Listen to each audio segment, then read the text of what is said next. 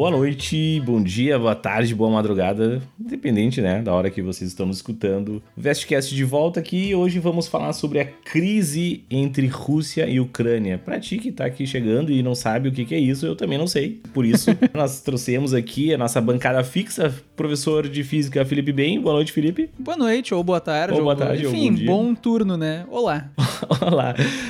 Nosso segundo integrante fixo, professor de Química, Vinícius Milan. Boa noite, boa tarde, bom dia. Olá. Tá aí. Tem, Tudo tem algum significado Certinho. nesse primeiro, segundo aí, ou foi... É que ele gosta mais de É- ti, né? é- Todo mundo não, gosta é mais que de tu ti. Tu, foi- é o nosso, tu é o nosso Paul Lennon. Tu é o tem nosso uma John hierarquia dentro do Vestcast. Tem, tem. Claro que tem, claro que tem. O Rodrigo, ele tem a voz de veludo, né? O Rodrigo é sempre quem apresenta. Eu sempre apresento da seguinte maneira, ó. Tem o Ben, que todo mundo conhece, é o Ben, né? Tem o Rodrigo, que tem aquela voz de veludo, e tem o outro cara, que geralmente sou eu, que as pessoas não conhecem. E eu sempre falo que tem três pessoas fixas e tem dois que são gente boa, mas tem um que é pau no cu. Aí tem que escutar pra descobrir. Tem um Tem que é que mau caráter pra caralho, meu. Quem, Ah, quem tem um que é seria muito mau então caráter. o presidente do Vestcast, já que a gente vai falar de presidente Não, é aqui um- também? É um parlamentarismo, né? Isso aqui é uma anarquia, né, eu acho que tá cara? pra Anarquia, anarquia é uma definição É melhor. anarquia. Isso aqui, cara. O caos é a nossa organização. Eu acho, eu acho que tá mais pra uma monarquia, porque o, o, o- nosso principal não trabalha. Quem trabalha são os outros. Ou seja, tu é o principal, né? Porque tu é o que menos é, trabalha né? aqui, né? Pois é. eu, eu sou o que mais trabalha aqui dentro. Vai te fuder. Tu não sabe nem abrir o editor daquela merda. dele. mais trabalha aqui dentro. Mas enfim, pra Tá apresentando o sobre... nosso convidado, É, meia hora pra depois. falar sobre a crise entre Rússia e Ucrânia, né? Então, nós não sabemos nada. A gente trouxe aqui o nosso convidado, Luciano Teixeira, professor de Geografia, Geopolítica e Atualidades. Né? Palmas aí.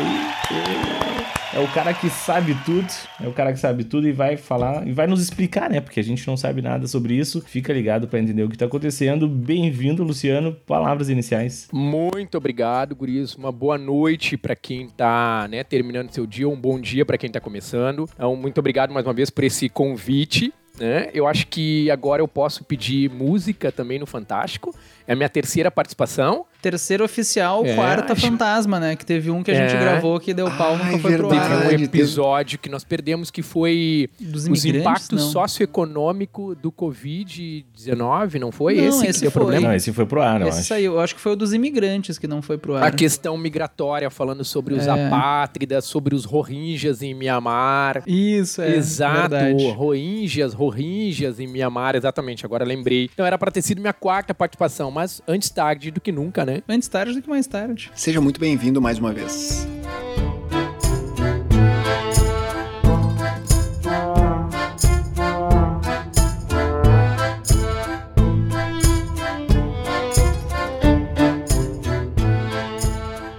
Nosso tópico de hoje, então? Que eu não sei nem o que, que é o assunto. Eu sei que tem Rússia e Ucrânia no nome. Não, olha só, pra, pra contextualizar o pessoal, tudo começou com um áudio do Luciano. E aí, nesse áudio do Luciano, conversando Eu achei que tu com tava falando ele, do começo da crise. falou eu achei assim, que a crise tinha começado com um áudio. Eu tava Ah, muito não sei, interessado. pode ter sido. Tipo, alguém Pode- mandou um áudio que sido. deu muito errado. é? Eu tava muito interessado, mas agora. A gente conversando a questão Rússia-Ucrânia. Luciano, o que, que aconteceu recentemente pra motivar nós estarmos reunidos aqui falando sobre isso? Eu poderia agora fazer um gancho e introduzir vocês três no assunto, porque nós poderíamos, já que estamos falando de Rússia e Ucrânia, falarmos da questão nuclear, né, Chernobyl, a questão da Guerra Fria, armamentos nucleares, né, envolve a questão química, a questão física, os mísseis balísticos já construídos pela Rússia, né, os mísseis balísticos de longo alcance, né, alcance intercontinental, e introduzir também ali o Rodrigo a questão linguística, né, Rodrigo? Eu fico imaginando ler uma placa, né, na Ucrânia, ler uma placa em Moscou, né, o quanto deve Não ser lê, né? Difícil se comunicar, verdade, é né? Tu, é, tu, tu não lê, né? Tu vê um. É como o pessoal se sente na minha aula, né? O pessoal vê umas letrinhas ali, um símbolo, mas o que, que eles significam. É isso, aí não Mas tu sabe, caso, né? tu sabe que eles, eles têm um alfabeto, não é exatamente o nosso alfabeto latino, mas eh, não é tão diferente quanto a gente acha. Né? Tem o pessoal que fala russo ali, a gente consegue perceber algumas coisinhas. O alfabeto, sim, as placas é um problema bem grande. Se eu te perguntar a origem da língua, sabe me dizer? Ou te fudi Me nessa? fudeu muito. Me fudeu muito. Mas é, eu, eu, posso, eu posso dizer que é o proto-hindu, porque existe uma teoria que não foi comprovada até hoje, que todas as línguas vêm do proto-hindu. Ou seja, Todas vêm. É, então, então é essa- o proto-hindu, né? Então qual que é a É. origem do japonês proto-hindu? Proto-hindu. Não, mas é porque pela origem, né, isso faz com que ela tenha toda uma construção e seja bem diferente, né? Tem a questão, se é anglo-saxã, se é latina, enfim, e aí daqui a pouco seja alguma coisa que tem alguma outra referência, mas a Rússia deve vir de algo que é a Rússia, né? Inclusive, Tipo, é a Rússia. Deixa eu aproveitar, já que a gente tá falando da Rússia, para trazer uma recomendação aqui, que eu tô viciado num canal do YouTube, que é da Olga no Brasil, é o nome. É uma russa que veio morar no Brasil. E dela faz uns vídeos falando sobre a vida na Rússia. E eu tô achando muito interessante. Que a bebida mais bebida na Rússia não é a vodka. Isso estragou completamente a minha, Como assim? Eles bebem água? Não, é, não, parece que é mais cerveja ainda do que água e vodka. É cerveja, depois vinho e só depois a vodka. Sabe o que quer dizer vodka em russo? O que é? Aguinha. Eu achei que queria dizer vodka. Não, eu tu tirou que da ia dizer verdade, é isso vodka. agora. Não, não, não, não. Água não, não, em não, russo não. é voda. E o K é um sufixo, é um sufixo de Ó, isso a diminutivo. Olga não me falou. Então vodka é aguinha. É realmente aguinha. Isso explica muita coisa, na Tanto real. que se, tipo assim, ó, pa- papai é papa. E aí tu quer dizer papaizinho, é papatica. Ah, né? faz sentido. Então Não, vodka Não, pô, tu não é sabia aguinha. nada e o cara tem um conhecimento russo aqui, é profundo. Tu Só vê, isso que eu sei. viu? Falei que introduzir vocês no assunto, né? Porque você tá, ah, mas que a, gente, dispersou totalmente, né? O que que, exatamente. aconteceu ninguém sabe Mas ainda, deixa né? eu trazer uma 10 outra, minutos. então. Não existem palavras em russo que terminam com off. Smirnov não é russo, Strogonoff não é russo. Mas o prato é de origem russa. Ah, não, mas é que tá, é outro nome, é Beef Stroganov, não Strogonoff. É ov, o oficial, é Stroganov, é. É óbvio, E o... exatamente. Aí a Smirnov daí também não é russa. A Smirnov é americana, aquela merda. Mas então palavras em off normalmente não são russas. São coisas tentando imitar uma palavra que vem do russo. Isso a Olga falou. Aí fica aí a dica, gente. Inclusive, Olga, se quiser nos patrocinar. Vastcast é cultura. Cultura É inútil. interdisciplinar.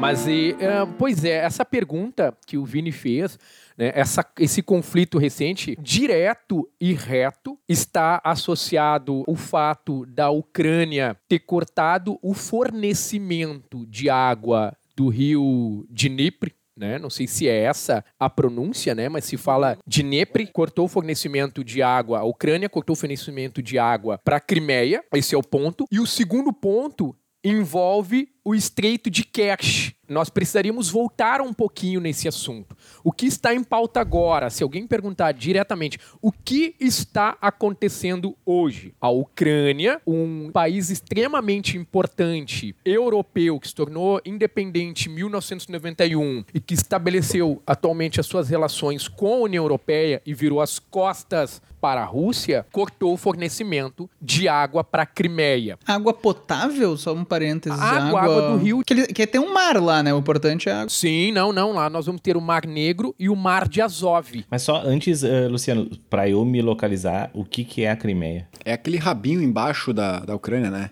Faz parte da Rússia isso ou da Ucrânia? Aí é que tá, olha só a Ele pergunta. chega a ser uma ilha ou Acho que é uma não? península, né? Não, ele tem a conexão, sim, ali com a parte do território ucraniano. Mas, é- Mas ele, ele, é- não é da, ele não é da Ucrânia, ele é ele russo. não é da Ucrânia, é a península. A Crimeia é uma península. Show, show. Ah, mas ela, ela tinha conexão com o território ucraniano. Só pra situar o pessoal que tá ouvindo, então, é que eu tive que olhar no mapa antes. Tu tem a botinha da Itália ali, daí tu vai um pouquinho pro lado, tem um pingulho que é a Grécia, vai mais um pouquinho pro lado, começa a aparecer ali Ucrânia, as coisas, tem um monte d'água e tem um bagulhinho pra dentro da água. É a Crimeia. Exatamente. Então, localizando o pessoal de casa, a Crimeia fica no sul da Ucrânia, fica no norte da Turquia, entre o Mar de Azov e o Mar Negro.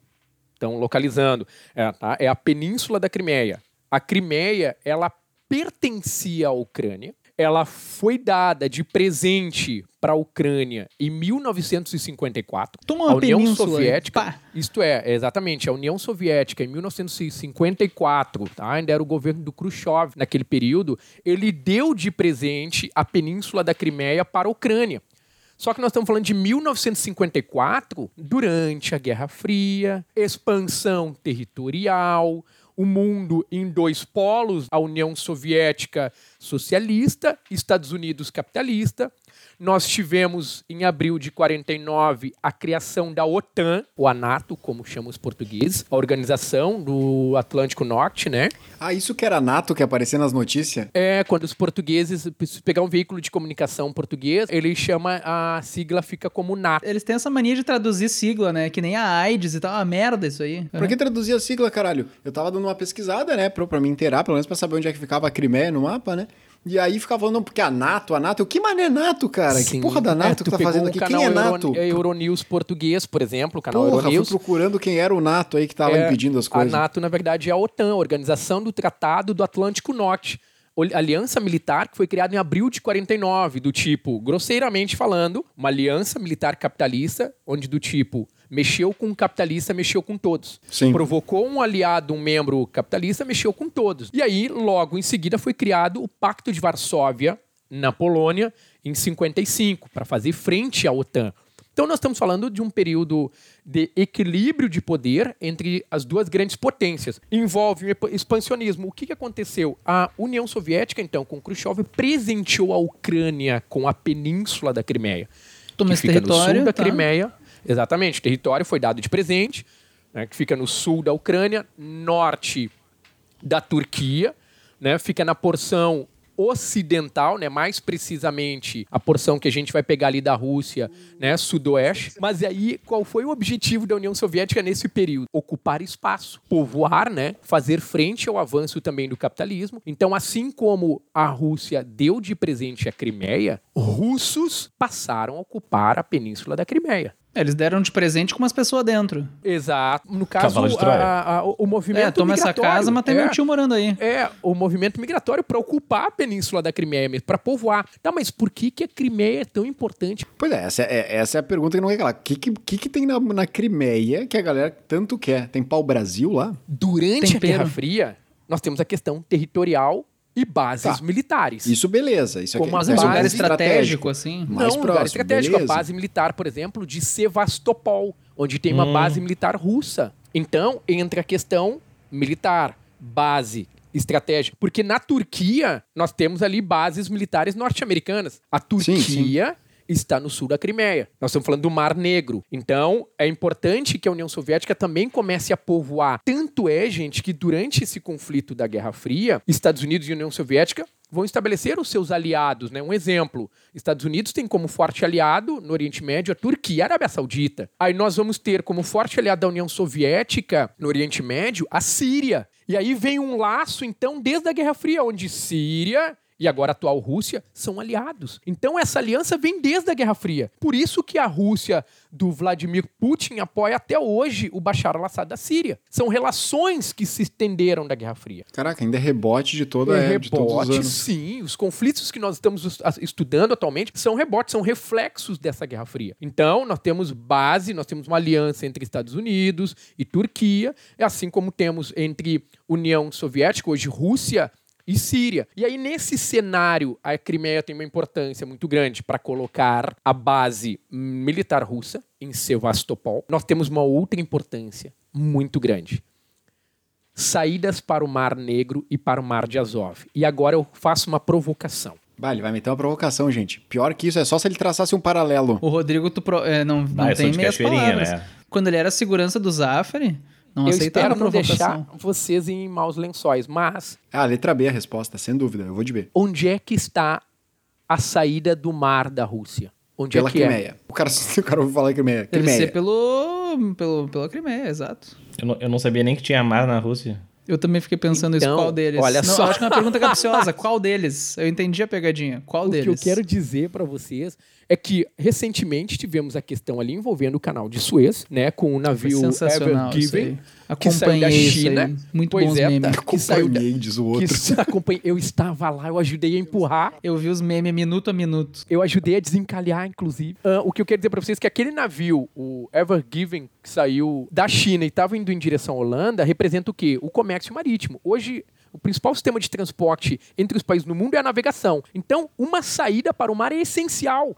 Aí eu te pergunto, se a Rússia não sair por aquela região, ela vai sair por um mar gelado, que vai estar congelado. Ah, pior, ela não tem saída pra cima, né? Ela Ou não ela sai tem- por não, baixo, se ela ela não for, sai, né? Exatamente, se ela for pelo norte, Sibéria, é congelado boa parte do ano. Ou lá, Lá no pelo Japão, extremo, exato, pelo extremo leste. Ok, mas se tratando de comércio europeu, estão entendendo a Os distância. portugueses não se mexeriam com isso de ter que dar a volta em Isso. continente. Português não É, faria. a português dá a volta tranquilo. Isso, desculpa, deu errado, né? Nos fuderam aqui, né? É, o pessoal foi parar, o pessoal fez um detour ali, errou o caminho do Waze, era a esquerda, dobrou a direita, veio parar aqui no E Brasil. aí estamos fudidos até hoje, com esse presidente. né? Putz, nem fala.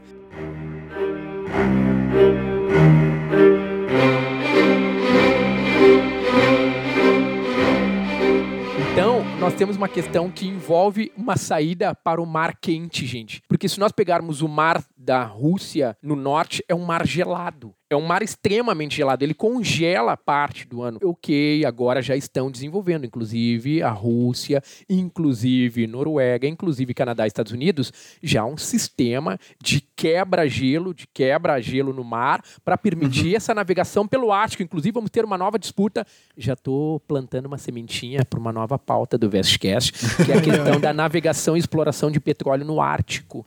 Então já ah, é. plantei é. aí uma sementinha. É só, é só pro pessoal esperar uns 4, 5 anos, vai derreter tudo. Não sei para que essa pressa também. Pois é, infelizmente. Só pegando assim um apanhado, então, tipo, claro, porque tu me dizer assim, ah, porque isso começa na Guerra Fria, eu vou dizer assim, ah, foda-se. Mas quer dizer que a briga ela continua até hoje porque tem um motivo econômico muito forte da Rússia no interesse não, ali. Aí que tá, então deixa eu mudar a pergunta. Se é uma região importante para eles, tava o tio do Putin já instalado lá na Crimeia, tava a família dos russos lá. Por que, que eles deram pra Ucrânia? Vamos pegar esse ponto. Então foi presenteado a Crimeia para a Ucrânia em 54 é que não podemos esquecer que era a Guerra Fria e todo esse uhum. leste europeu integrava a União Soviética, a União das Repúblicas Socialistas Soviéticas. Então o leste europeu estava todo integrado à União Soviética. Então era uma expansão, ocupar território, povoar com russos, tentar limitar o avanço desse capitalismo. Então, a Ucrânia naquele período era estava extremamente ligada à União Soviética. E tanto é que a Rússia vai utilizar a Ucrânia, que é o maior país europeu, para escoar gasodutos para abastecer a Europa com o gás russo. Ah, uma mão lava a outra, assim. É, exatamente. Então, mas daí a... a gente põe nosso cano em ti.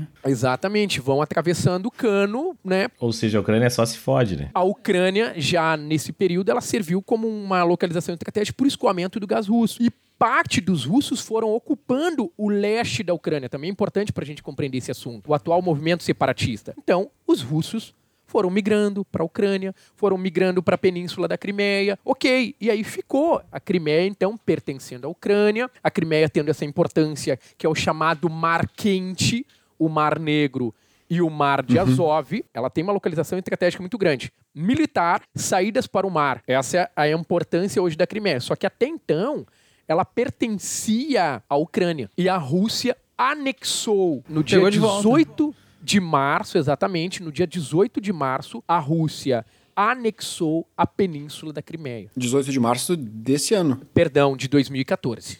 Ah, tá. Mas eles decidiram. Através de um referendo. Fizeram uma consulta popular na Crimeia. Só que olha o detalhe. Ah, tipo, ah, tu é russo ou tu é ucraniano? De deve ser aquelas consultas, tipo assim, você é a favor em ser contra a liberação da Crimeia? Uhum, pelo não entende pois é. Tipo, que Foi um referendo né? organizado pela Rússia, no qual os...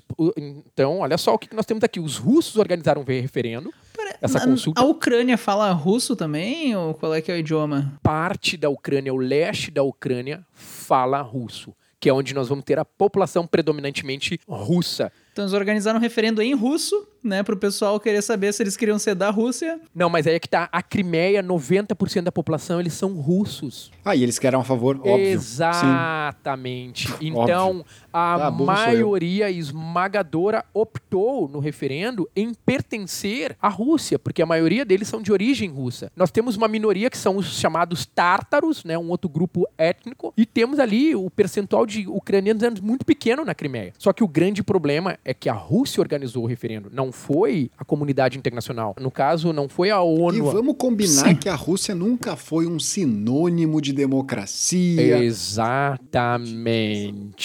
Tu deixa o gancho para eu falar que agora, recentemente, foi semana passada. O Putin meteu, né? O golpe inaugurado, né? Bah, o Putin veio firmezinho. Ele aprovou ali uma mudança na legislação, permitindo ele concorrer a mais duas reeleições, então ele pode ficar no cargo como presidente da Rússia até 2036. Ele vai até agora até 2024. Ele vai ser eleito democraticamente. Ele né? pode concorrer, claro, claro. Vai, ele vai até 2030 e pode ir até 2036.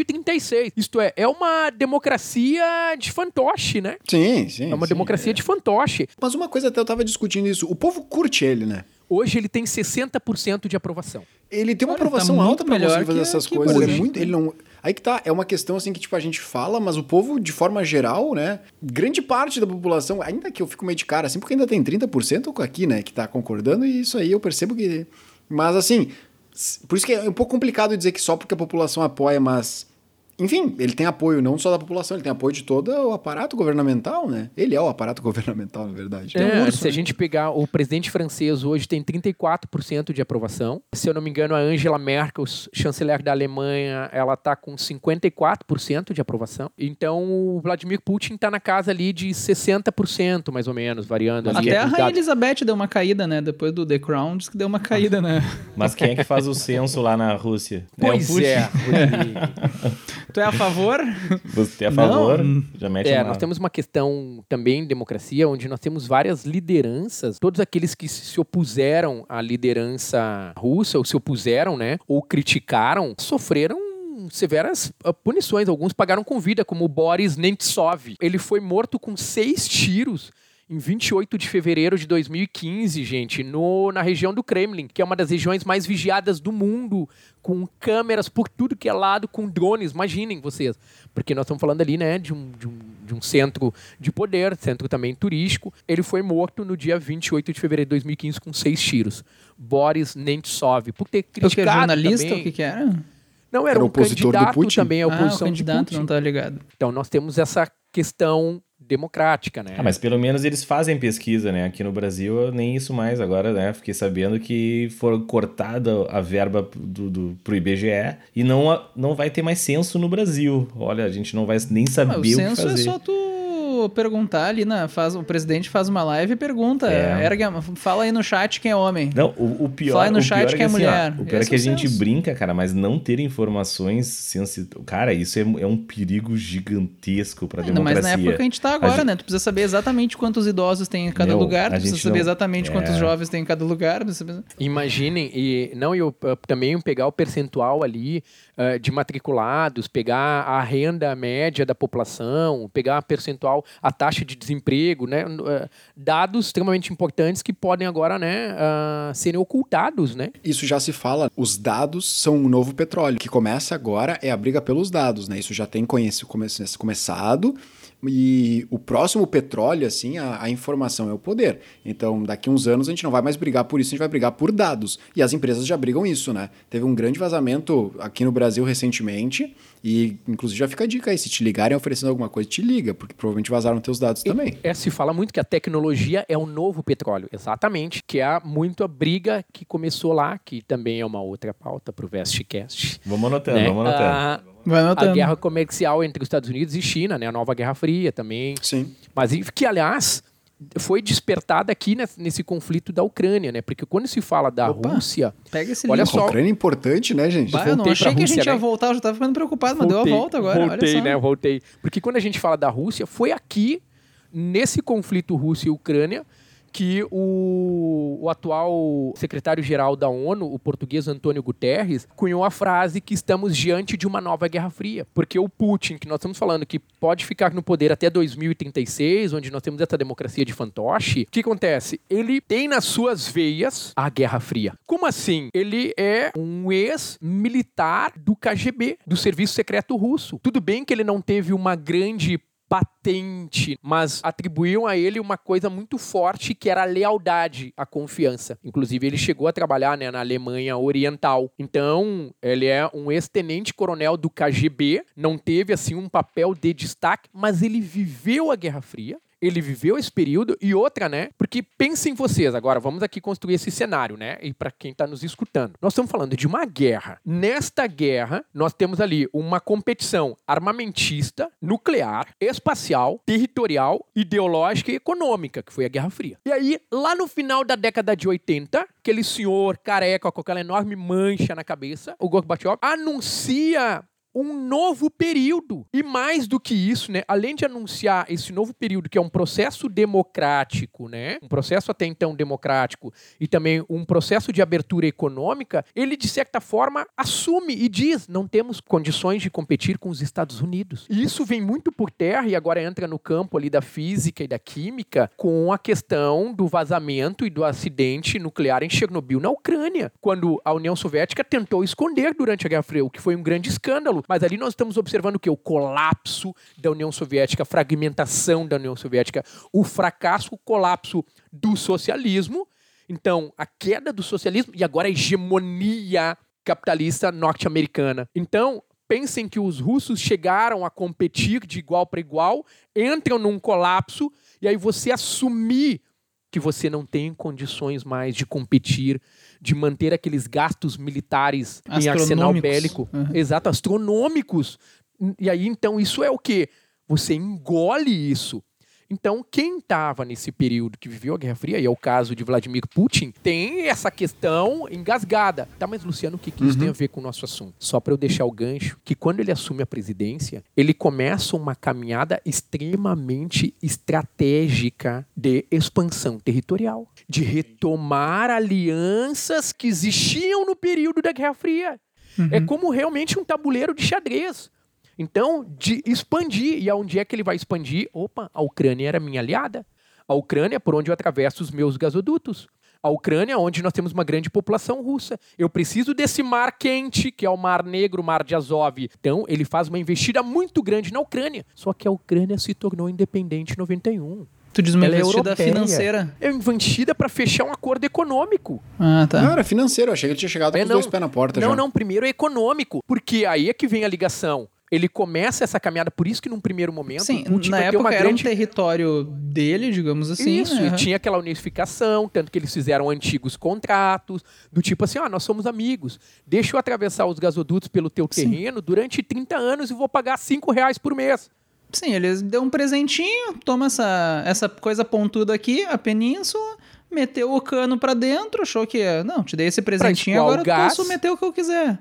Exato. E- Só que quando a Ucrânia se torna independente, Tóxico, hein? é, aí ela vai dizer o seguinte, ei, vamos rever esses valores, né? Temos inflação, vamos rever esses valores do contrato. Inclusive foi questão do Enem. A briga Puxou um DR. entre Ucrânia e Rússia por causa de antigos contratos de gasodutos, porque eles foram feitos durante a Guerra Fria. Sim, outra época, né? É outra época, Outro e cara, a- mudou a amizade agora.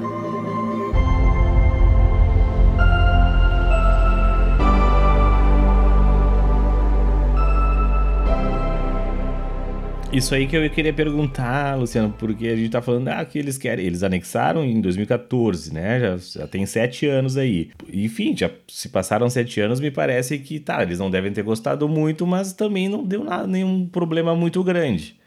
Hoje, 2021, né? Tá, de 2014 a 2021 deu treta, tá, mas hoje, qual é? Por que, que a gente tá aqui falando sobre eles em 2021? O que que tá O acontecendo? que, que teve de evolução É, o- nova? Exato, qual é o fator novo? Esse conflito entre 2013 e 2014, ele durou aproximadamente três meses e ele matou milhares de pessoas. Nós estamos falando hoje de 14 mil pessoas que morreram no conflito entre Rússia e Dá Ucrânia. três dias de Covid no Brasil. Eu ia dizer, isso é Três três dias dias Covid Brasil. no Brasil. Sei. muito pontual, perfeito. Vocês foram cirúrgicos, né, com a questão, com essa comparação. É, ontem nós tivemos 4.200 e pouco, né? Então, nós tivemos ali, nesses últimos anos, ali 14 mil pessoas mortas em confrontos que acabaram eclodindo em Donetsk, no leste ucraniano, onde nós temos a maioria dos russos, e em Kiev. Por quê? Porque daí o Putin vai usar sua influência, como eu disse para vocês, para retomar a aliança com a Ucrânia, propor um quase que uma exclusividade econômica com a Ucrânia. Aí eu pergunto, mas a Ucrânia é importante por quê? Porque é o maior país da Europa, porque tem cerca de 55 milhões de habitantes, porque é um celeiro agrícola da Europa, é um enorme produtor de cereais, né, de sorgo, de trigo, de aveia, de cevada. E para o aluno estudante, vai lembrar que lá nós temos um solo diferenciado, rico em humus, rico em matéria orgânica, que é o solo de Tchernozion. Alguns falam Tchernosium, mas que é um solo extremamente rico em matéria orgânica. É um solo importantíssimo para a agricultura. Então a Ucrânia também tem uma posição estratégica importante. É essa ligação dessa Rússia, dessa Ásia com a Europa pelos gasodutos, pelo celeiro agrícola, pelas bases militares na Crimeia e pela saída para o Mar Quente. Aí o Putin se aproxima de Kiev, porque na época nós tínhamos um presidente de origem russa, um cara chamado Viktor Yanukovych. E ele, de origem russa, ele está quase fechando um acordo com a Rússia. Só que isso despertou a ira da população ucraniana, maioria o que ucranianos dentro da Ucrânia. Não, nós não queremos a Rússia, nós queremos a União Europeia. E aí as manifestações começam, gente. Mas também, o cara roubou o território de volta e chega lá dizendo, não, ainda assina meu contrato aqui pra eu enfiar meus gasodutos Pra retomar, barato, né? exato, as relações. é que é, Só que a polícia, gente, eles utilizaram balas de verdade. Eles atiraram com balas de verdade contra manifestantes como nós. Imaginem nós numa manifestação e a polícia utilizando balas de Normal, verdade. são os professores, e né, muitos- E as pessoas foram pra rua sabendo disso. Inclusive, maravilhoso documentário que eu vou recomendar agora pra vocês, que é Winter on Fire. Está disponível no Netflix. Winter Fica a on dica aí, gurizada. Fire é sensacional. Ele traz justamente essas manifestações. Bom, dito isso, a população se manifestou, milhares de mortes, durou três meses, um inverno rigoroso e tiro na cara, literalmente. O presidente de origem russa não aguentou a pressão, o Viktor Yanukovych foi embora, fugiu para a Rússia. E aí assumiu Pô, o arrombado. Foi embora, fugiu Pois de é. madrugada no helicóptero, Cagão, tem imagem. O cara montou toda a merda. Ele entrando no helicóptero de mandou madrugada, e aí sim, vitória da população, enfim, assume um presidente provisório, Petro Poroshenko, e aí a Rússia, agora magoada, o que, que ela fez? Ah, é? Vou anexar a Crimeia. Anexou Ah, tá. Isso foi da antes do. Eu achei que tinha sido como desenrolado. Não, foi antes mesmo Não, do por isso que eu anexar. precisei contar Tá. essa historinha. Após essa briga, milhares de mortos, o Viktor Yanukovych fugindo para a Rússia, Vladimir Putin colocou as tropas russas na Crimeia, com a maioria da população russa, fez o referendo sem consultar a ONU, onde a maioria votou. Sim, gostaríamos de ser anexado pela Rússia. E aí, no dia 18 de março de 2014, a Rússia anexou a Península da Crimeia sem o consentimento da comunidade internacional. E imediatamente colocou tropas russas, né, expandiu as tropas russas para a Crimeia. Com isso, a Rússia ganhou 3 milhões de novos habitantes, porque agora a Crimeia faz parte da Rússia.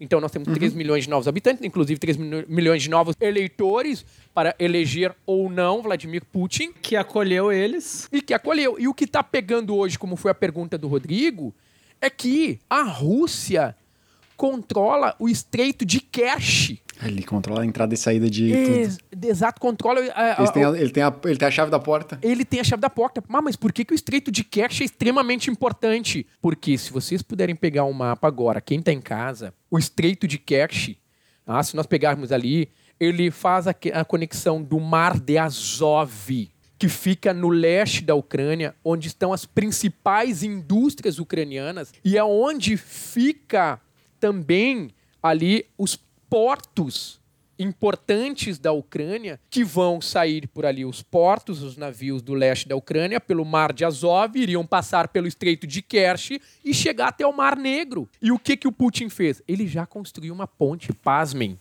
Ele ligou a península até a Rússia, gente. Ele já construiu uma ponte. É uma ponte rodoviária e ferroviária.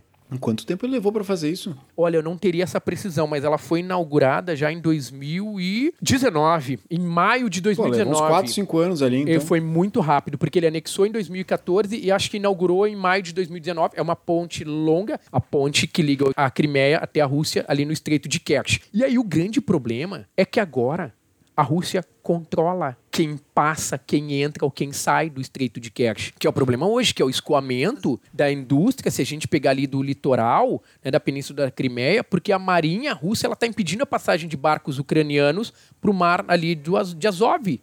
Sim, sim, é uma analogia tosca, é se tu vai no mercado comprar ou vender alguma coisa, alguém controla se tu pode ou não fazer isso, né? É. Alguém vai chegar e vai dizer assim, ah, tu pode ou não fazer. É porque assim, ó, ah, nós temos um porto importante ali da Ucrânia, que é o porto de Mariupol, que fica no leste da Ucrânia. Tá ali em checkmate. Isso. E a Rússia tá controlando. Porque daí, então, hoje a Rússia tá controlando quem entra e quem sai do Mar de Azov para ir pro Mar Negro. Para quem, se o aluno estiver em casa, ele pode buscar o Mar de Azov, ele é menor. E aí tem um pequeno estreito, que é o Estreito de Kerch, que hoje está conectado à Rússia, e depois abre pro Mar Negro, que é maior. Então a Rússia precisa dessa saída.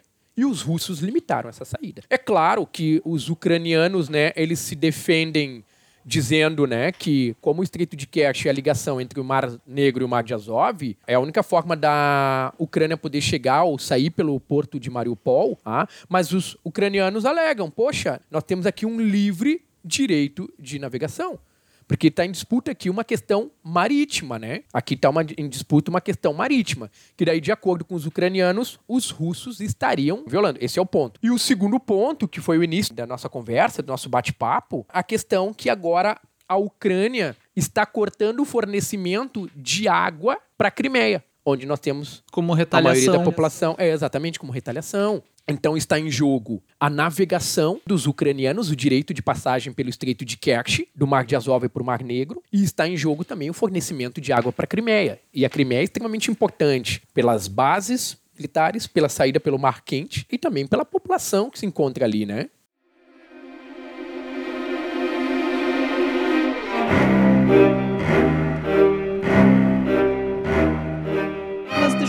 Pergunta. Teve algum estopim, assim, pontual? Que, por exemplo, teve uma tensão, então, que tá se acumulando ali faz sete anos, desde que a Crimeia foi anexada de volta à Rússia, a Ucrânia ficou mordidinha, etc, etc. Mas teve, nos últimos tempos, assim, algum estopim pra... Ah, por que que eles decidiram, ah, entre aspas, do nada, começar a cortar o fornecimento? Se faz sete anos que o pessoal tá ali Essa controlando o mar. inicial. Teve algum estopim? Pô, tô sete anos apanhando. Por que, por que, que agora? É, o gigante acordou, Acordou e não agora quer saber. quê? É, eu vi um vídeo de um coach Um coach. toma conta dos seus rumos, da- pra tomar as rédeas da tua vida e decide, não, é isso aí, agora, Agora eu não não. vou mais. É, seja seu próprio estreito. nós temos uma questão bem delicada. Na verdade, é que ele reacendeu com mais força. Mas, como nós estamos falando, o leste da Ucrânia hoje eh, vive em tensão desde 2014.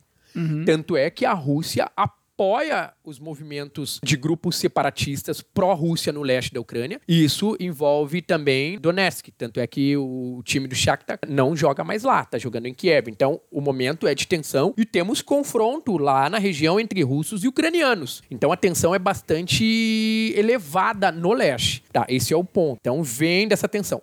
Segundo ponto de tensão. Além da Rússia militarizar a região, e agora na última semana intensificou com tanques e também já desde então da construção da ponte, eles colocaram caças que são considerados, inclusive, ah, os caças mais modernos do mundo, o Sukhoi Su-30, Sukhoi, eu acho que é essa pronúncia, É é uma questão assim que, que sempre foi tensa e agora a Rússia decidiu intensificar ainda mais, ou seja, ela decidiu pressionar mais ainda. pressionar, ela militarizou e para não fugir, agora entrando na área do Rodrigo ali, para não fazer aqui a fuga É, eu ao já tema, vou zerar aqui né, a redação de vocês. já vai zerar a minha redação. Para não fazer a fuga ao tema, que ele perguntou por que, que foi intensificado e o Ben reforçou, é que, olha só, por que, que eu comecei aqui a nossa nosso bate-papo falando da OTAN. Ó, pega o gancho vindo. Ucrânia, que até então foi uma grande aliada e fez parte da União Soviética, ela vira as costas então para a Rússia e ela é hoje um país que coopera com a OTAN. Isto é, podemos ler, coopera com os Estados Unidos. E quando eu digo coopera com os Estados Unidos, são informações, são bases. Então, de certa forma, se nós pegarmos um mapa, e isso é sensacional, se nós pudéssemos projetar agora através do Vestcast um mapa da OTAN e do Pacto de Varsóvia. Vamos pegar ali década de 80, um mapa da OTAN em 90 e um mapa da OTAN hoje em 2010, 2020. Nós vamos observar que os aliados da OTAN, eles ampliaram para o leste europeu, que eram todos territórios que estavam ligados à União Soviética. Então, antigos aliados da União Soviética, hoje são aliados e são países que cooperam. Alguns são aliados, outros são cooperação, com informações para a OTAN, que é a aliança militar que está ligada aos Estados Unidos. Então, Loucura, imaginem, nós Nunca- temos aqui nunca uma. acaba essa briga. É, é uma, uma- vamos dizer assim, Sim. uma traição, uma mágoa, porque nós temos a presença da OTAN dentro da Ucrânia. Então, e isso, e o que eu disse para vocês há pouco, o Putin, ele respirou, ele, ele, ele viveu Guerra Fria. Então, a- o leste europeu hoje está quase que totalmente integrado à OTAN. E quando eu digo integrado, fornecendo informações. Ah, que tipo de informações? Vou dizer para vocês. A Turquia diz assim, ó, tem um navio russo aqui no Mar Negro, viu, OTAN? A Turquia vai dizer também, ó, tem um drone russo. X9, né, do caralho. É, Bah, exato, a Turquia total. chegou do Falador nada passa aí mal, né, metendo... um- A Turquia vai fazer isso. Ó, gente, a Colômbia agora também é um aliado. Recentemente fechou Faz um acordo sentido. com Porra, a OTAN. Então, Ah, vai Colômbia, fornecer, vai por exemplo. Porra, Colômbia... dados da Venezuela.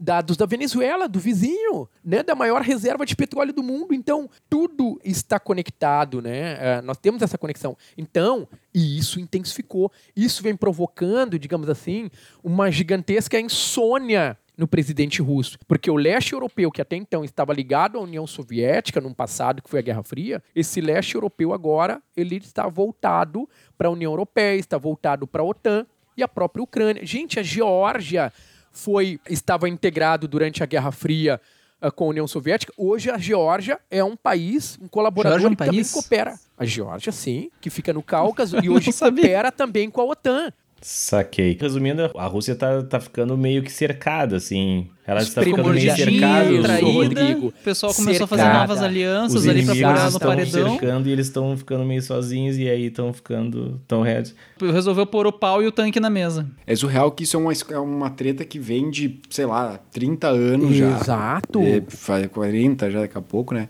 Que, tipo, e continua, meu, é o mesmo papo Aí de tá, sempre, velho. Como é os caras Pegando, pegando o gancho do que o Vini falou, o que, que a gente pode esperar pros próximos dias, pros próximos meses, assim, o que que tu... Porque se tá nessa tensão, assim, o que que a gente... é Pra, pra gente encaminhar, assim, é, né? O que que a gente pode esperar, o que, que pode acontecer, enfim. E o que eu acho bastante preocupante, e é um resquício dessa, desse momento em que a Rússia começa a perder espaço dentro da Europa, porque é isso que está acontecendo. Sim, a tá Rússia perde espaço dentro da cercadinho. Europa. Exato, exatamente, vai ficando. E os antigos aliados agora se tornaram aliados da OTAN. Então, olha como tem um cheiro forte né, de Guerra Fria nesse cenário. Tanto é que para onde é que a Rússia foi? Apoia a Venezuela, apoia o Irã, apoia a Síria, é um grande parceiro da China, a segunda maior economia do mundo. Eles estão fortemente ligados também no Paquistão. Então, olha só que a questão que a Rússia começou a, a, a percorrer outros caminhos, né? A estabelecer uma forte influência dentro do Irã. Fora da Europa ali. É, exatamente. A única base russa no Oriente Médio fica na Síria, que é a base que fica na cidade de Tartus, na Síria. Então, ela começa a preencher esses espaços. E aí, desse conflito, por que, que ele se tornou tenso?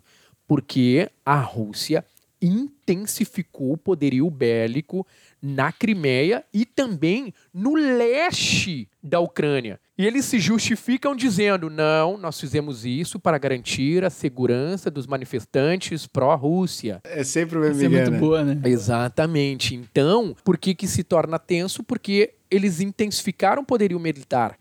E o receio disso é que no momento que você corta água, nós estamos falando de uma necessidade básica, né?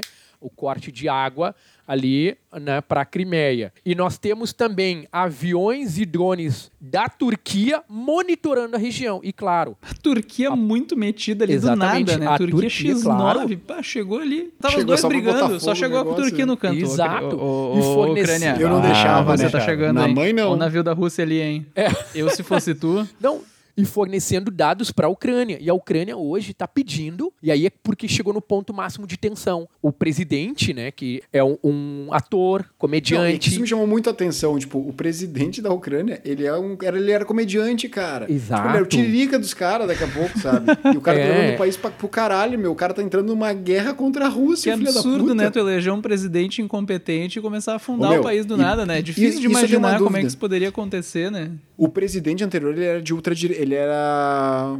Ele era de extrema direita, né? Extrema direita, o Petro Poroshenko. Ô, meu, isso aqui pode acontecer no Brasil. Um presidente de extrema-direita que fode, fudeu o país, depois a população vota num comediante, e aí a gente entra em guerra com a Rússia. Tamo fudido. É, então se Vamos fala morrer. muito exatamente desse ultraconservadorismo também. E já o, o Volodymyr, eu não sei se é essa a pronúncia, mas o Zelensky, né, achei mais fácil falar Zelensky, o, nome- o sobrenome dele, ele tá pedindo agora, isso essa semana, hoje, assim, a notícia quentinha, uma certa intervenção, uma, um certo recado, uma ajuda para a OTAN justamente para a OTAN. E aí, quando falamos da OTAN, nós estamos falando de soldados do Reino Unido, soldados da França, soldados né, dos Estados pandemia Unidos. comendo, né? Exatamente, a pandemia comendo. Então, a, a, a tensão se agravou, porque a Ucrânia está exigindo o direito de navegar pelo Estreito de Kerch, e os russos estão limitando essa navegação, intensificaram, militarizaram, e aí, nisso, a Ucrânia está pedindo um socorro para a OTAN. E eu não sei, é, é por isso que eu acho que é tenso, eu não sei o quanto o Vladimir Putin iria deixar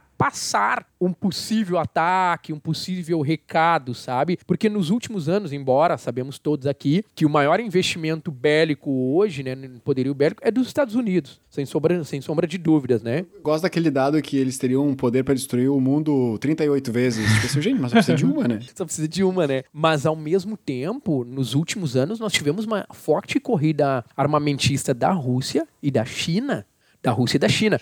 A, a China é o Coringa, né? É, a, a China, China é o Coringa. Tá no meio a... ali, né? Tipo assim, tem os dois exércitos e tem a China, que ela nunca sabe o que vai acontecer dali, né? Tem é, os dois exércitos, a Turquia tá no meio metendo pressão e a China tá no fundo de braço cruzado, é... olhando assim. E... e... detalhe, e ela não apoia os Estados Unidos em nenhum momento. Hoje ela tá muito mais ligada à China com a própria Rússia, né? E claro, embora ela tenha sempre buscando o diálogo, né? Ela tenta evitar a intervenção, ela veta a intervenção, mas ela vai pro campo do diálogo. Só que em abril de 2018, se eu não estiver enganado. Até uma notícia foi muito bombástica, né? A notícia em abril de 2018, se eu não me engano, em que ele teria noticiado para o mundo um míssil balístico intercontinental. Isto é, de longo alcance que a, o, os russos teriam produzido.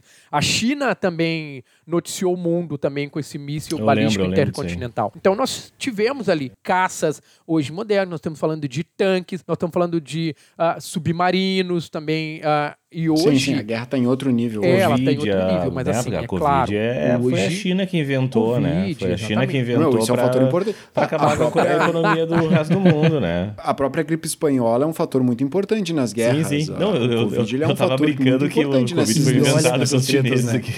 Mas sim, ele é, não, exato. Não, eu entendi. Tu, tu, explicando a piada fica um pouco triste, assim. Mas.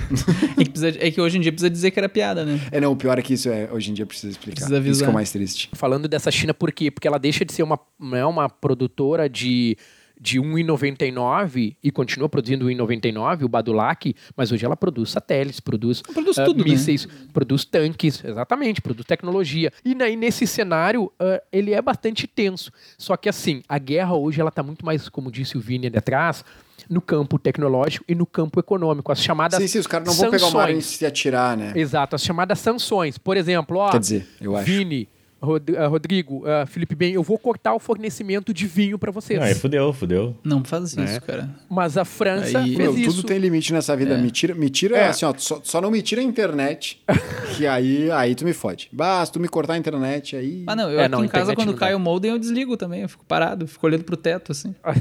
não funciona, não trabalha. Não né? funciona. Né? Mas a França fez isso estabeleceu sanções de alguns produtos, como queijos e vinhos, para a Rússia. Cortou. São as chamadas sanções econômicas, né? Ah, tá aí o estopim. Eu também cortaria a água da Rússia. Não, agora sim. Eu que cortaria a água da Rússia. Tirou né? meu queijo, meu vinho. Não, mas Tirou meu queijo, meu vinho, aí, então imagina. Então vamos ver. Queijo, vinho e internet não dá, né, gente? É. Então. Porra, tudo tem limite nessa vida esperamos que fique no campo econômico, né? Mas, Sim, mas ah, tudo pode acontecer. É, várias imagens é uma panela de pressão. Exatamente, é total. Várias imagens circularam na internet, no mundo, né, uma fila de tanques, de caminhões, inclusive, gente, eu preciso dizer isso para vocês. Aí desafiando também as leis da física. Diga. Diga. Em Donetsk, no leste da Ucrânia, também nesse período ali, acho que foi 2014, um, eu não vou lembrar o nome, porque daí entra muito na questão específica bélica, mas isso não nos interessa, mas um lançador de mísseis da Terra, aqui, um, tipo, é, é como se fosse lá... Uma catapulta uma gigante. Uma catapulta onde lança um míssil.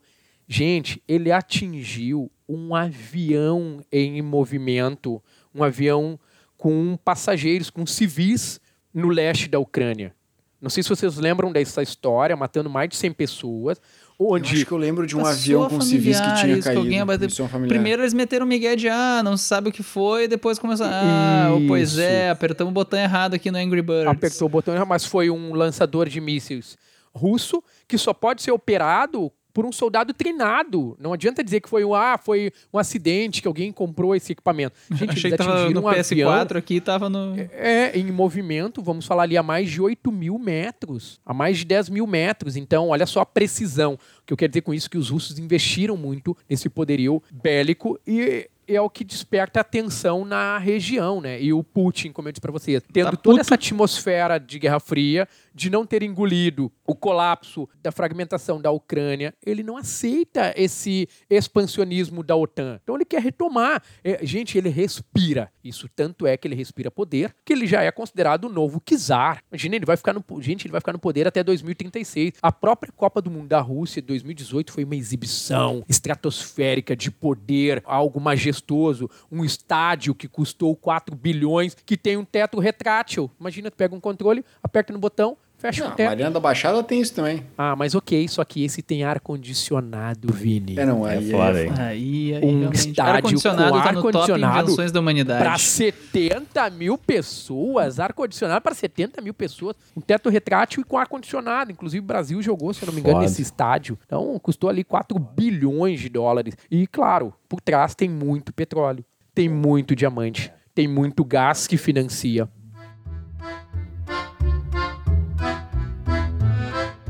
Eu acho que a gente pode, então, agora, essa cena que está ainda efervescente, ah, vocês agora vão acompanhar as notícias entendendo o que está acontecendo, né? Porque se aparecer alguma notícia agora a gente não sabe o que está acontecendo. Então acho que esse episódio foi bem ah, elucidativo, né? Então os nossos ouvintes aqui já sabem da onde surgiu tudo e vamos aguardar. Daqui a pouco aí, ó, quando acontecer alguma coisinha a mais, o Luciano dá um toque para nós, a gente faz um post no nosso Instagram ali, ó, só atualizando, updates, updates é, do episódio. E aí a gente vai continuando. Ainda tá muito em ebulição, né? Não sabemos muito bem o que vai acontecer, mas, mas fiquem ligados aí. E a gente, o Vestcast tá sempre na ponta da notícia ali, né? Sempre o pulo ali, então a gente já antecipa tudo. Não, mas eu acho que é interessante também todo o pano de fundo que a gente, fazendo, puxando a brasa pro nosso assado aqui, mas mais do que a questão atual, acho que teve todo o pano de fundo que a gente desenvolveu, a questão Uma análise, do, né? gente, Uma Luciano, análise na real, né? profunda, né? Que a gente Ah, fez. a gente, mais a só gente, deu uns né? toquezinhos aqui, a gente, né? Isso, isso. isso, exatamente, né? A gente deu a. A gente forneceu o solo fértil, né? Que nem o da Ucrânia. Pro Informação Luciano qualificada sempre. florescer, né? Mas, não, mas eu acho que toda essa questão que nem o Luciano falou, que até a gente sabe que o Enem ele não é uma prova que vai cobrar uma notícia que aconteceu hoje. Mas todo esse pano de fundo que a gente desenvolveu aqui são coisas que poderiam estar na prova. A questão, como o Luciano falou, de, ah, de região estratégica, solo fértil, os A própria questão de oleodutos e tudo mais. 2014, né? Já É. faz tempo suficiente para ter questão. Isso, Exato. então acho que é todo, não só o que tá acontecendo hoje, mas Isso. tudo que chegou, que fez chegar até onde tá hoje, que é importante. Paulo, por todos, agradecer mais uma vez, né? Ah, Pô, muito obrigado, Luciano gente. aí. Poxa, Obrigado, pelo amor sempre. de Deus, as portas estão abertas sempre para vir aí e nos, assim, ó, nos deixar Nos deliciar. assim, ó, deliciar, Então, eu exatamente, já apreciar posso essas dizer palavras. que como eu participei três vezes, na verdade foram quatro, mas o meu fui né, ah, boicotado, eu gostaria aqui de pedir Pedir a uma minha música. camiseta, né? Não, Ah, pedir a achei que ia pedir a camiseta música de abertura. Tá, a gente vai, a Não, gente eu vai a recomendar uma camiseta, camiseta. eu quero vestir A vocês gente tem que fazer peito, a camiseta. então. Só que dessa vez o Rodrigo não vai escolher o lugar. Que é a É. última Ah, o camiseta. Rodrigo cara, o Rodrigo fez a roubada, camiseta, cara. ela tá caindo as letras pra fora. O meu tá escrito Não, agora este tem um lugar cast. bem legal. agora, agora, Agora ele tá- agora Não, tem não, lugar é bom. assim, É a Não, terceira. Ah, Mas ô, meu, esse, é esse- roubada. esse episódio não se encerra aqui, né? A gente vai encerrar ele por, enfim, pelo tempo, mas ele não se encerra aqui, o assunto. A gente vai continuar debatendo e o, e Luciano isso. é nosso Gostei, parceiro gostei. e vai continuar sendo parceiro do Vestcast durante muito tempo aí. E eu queria, enfim, né? Só reforçar o agradecimento do Vini e deixar aí. Faz o jabá aí. Faz teu jabá. É, faz teu jabá, Luciano, tuas Não, redes. dizer que, não, muito obrigado mesmo. É, é sempre um prazer imenso. É um bate-papo, assim, delicioso, né? Se a gurizada pudesse, assim, a- a assistir esses bastidores, assim, né? O tempo que Melhor nós estamos não. Ah, dava aqui, pra ir nós iríamos além. Né, falando mais, é, mano, dá, dá pra ir longe, né? Dessa questão, a- a- dessa briga entre esses gigantes, mas é muito bom, é, agradeço de coração, eu tava já sentindo falta disso, e é, é quase como se estivéssemos num bar, né? Tamanha aproximação que isso aqui nos proporciona, Olha, né? pela quantidade de álcool que o Ben bebeu durante o episódio, exatamente. Nada a Eu ver. fali um bar aqui. Nada a ver. levantamento de copo e total. Então é, um afe- é uma forma de afeto pelas redes e com muito conhecimento, né? Então convido ali a galera em casa que está nos acompanhando. Quem ah, quiser, de repente, acompanhar notícias, dicas de atualidade, pode seguir lá minha página no Instagram, que é Tiano Teixeira. Ah, fiquem à vontade. Ah, pode curtir, também pode criticar, pode mandar dica. Estou abertos, tá? Então, fiquem à vontade. Então, mais uma vez, muito obrigado, Guris. Um beijo enorme no coração de vocês. Eu queria fazer um adendo só no que o Luciano falou. Não pode criticar, não, gente. A gente tá aqui fazendo isso aqui de graça. Faz 4, 5 anos. Vai vir pra criticar. Se não gostou, só não ouve, porra. De graça isso aqui, a gente aqui gravando duas horas da noite. Se não Vou gostou, fica quieto. Mas elogiar, Boa. por favor. Curtir foto antiga do Luciano, fica à vontade. Mas Elogiar criticar, podia, é? Elogiar, por favor. Compartilha. Isso aí. Então, compartilhe conhecimento, não dói. Mas valeu, gurizada. Mas era isso então, gente. Muito obrigado. Muito obrigado. Segue a gente no Spotify, segue a gente no Instagram, pelo amor de Deus. Mostra pra um amiguinho, compartilha o post, ajuda a gente, segue a gente na porra do Instagram, pra pelo menos parecer que tem alguém que escuta, tá? E compartilha com o pessoal. Uma outra coisa que é importante, gente, quando sai o episódio, não, principalmente que usa no Spotify, dá uma compartilhada nos stories. Se não quiser, não precisa marcar a gente. É legal que tu marcar a gente pra gente ver, mas dá uma compartilhada que agora o Spotify, ele tá divulgando. Tu abre um podcast, ele mostra ali no Spotify, ah, este podcast tem sido compartilhado com frequência. Então agora parece que o Spotify tá cuidando dessas métricas, assim. Então se tu compartilhar o nosso episódiozinho, ajuda a gente a divulgar. Talvez ajude o Spotify a mostrar a gente pra, pra mais gente. Então dá essa compartilhada ali, ajuda a gente mesmo. E era isso, gente. Muito Um obrigado abraço. pela atenção. Até, Até a mais. próxima e abraço. Um beijo pra Valeu, todos vocês. beijo. Até a próxima.